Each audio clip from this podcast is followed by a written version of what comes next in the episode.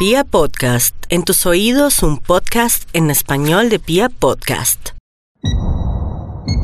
Bienvenidos a este cuartico de historia. Hoy es 3 de julio de 2020 y viviendo en el futuro, volvemos al futuro.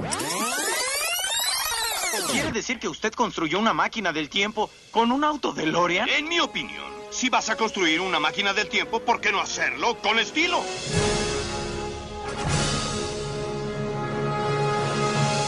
El 3 de julio de 1985 se estrenaba la primera película de la saga de tres, creada por Robert Zemeckis y producida por Steven Spielberg. ¿Ya terminaste mi tarea, McFly? Ah, bueno, yo pensé que la fecha de entrega era el lunes. ¡Hola! ¡Hola! ¿Hay alguien en casa, eh? Ay, piensa, McFly, piensa. Necesito tiempo para copiarlos.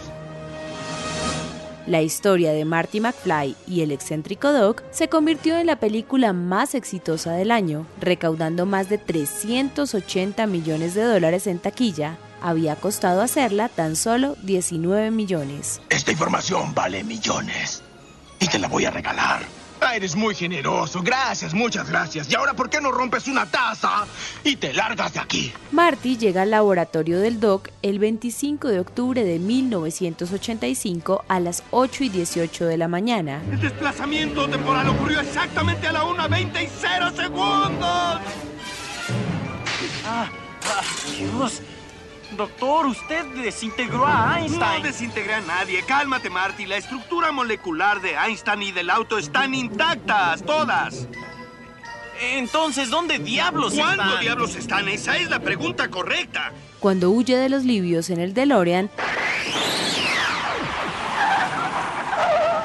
llega a la 1 y 35 de la mañana del día siguiente, pero al año 1955. ¡Yo lo envié! ¡Hacia el futuro! Un minuto al futuro, para ser exacto. El encuentro de Marty con sus padres, que aún no se conocían, cambiaría todo en adelante. Su futura madre se enamora de él, poniendo en riesgo su existencia. De ahí en adelante encontramos una sucesión de enredos con un final feliz. No, señor. Voy a hacer algo de mi vida. Iré a la escuela nocturna y algún día voy a ser alguien importante. Sí, será alcalde de la ciudad. Sí, voy a... Puede ser. En medio de la historia aparecen Calvin Klein, un gobernante negro en Estados Unidos, y Darth Vader.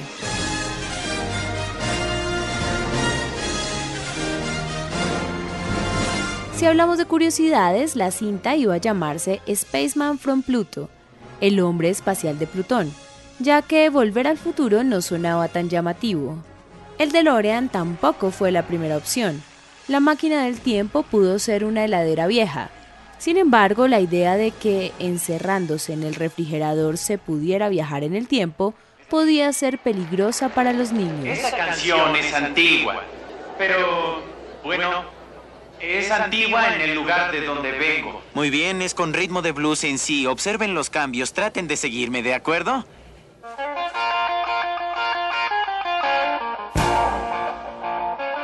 En la película encontramos un homenaje a Star Wars y Star Trek. Zemeckis no pudo evitar hacer la referencia a las dos sagas de ciencia ficción más importantes del entretenimiento. Marty se disfraza como un extraterrestre llamado Darth Vader y con una particular forma de respirar viene del planeta Vulcano. A Mr. Spock le gusta esto. añadiendo el clásico saludo de esa raza del universo de Star Trek. Chuck, Chuck, soy Marvin. Habla tu primo Marvin Berry. ¿Recuerdas ese nuevo ritmo que estabas buscando? Bueno, escucha esto. También a la película se le atribuye un posible origen del rock. El día en que finalmente se conocen sus padres, Marty es el guitarrista de una orquesta que toca Johnny B. Good, tres años antes de que Chuck Berry la compusiese. ¡Ese soy yo! ¡Mírame! ¡Ya estoy viejo! Buenas noches, soy el doctor Emmett Brown. Me encuentro en el estacionamiento del centro Pero aún comercial. tendré cabello. ¿Qué tal una maratón para celebrar los 35 años de Volver al Futuro?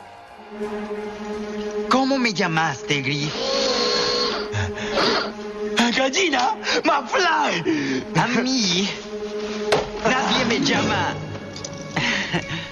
Gallina. Y para ustedes, ¿cuál es su momento favorito de la peli? Retroceda, no hay suficiente camino para alcanzar 88 millas. Camino. A donde vamos no necesitamos caminos.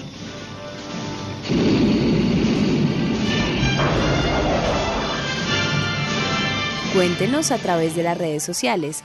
Somos arroba FelipeUF y arroba Aleja Quintero N y nos encontramos mañana en otro cuartico de historia.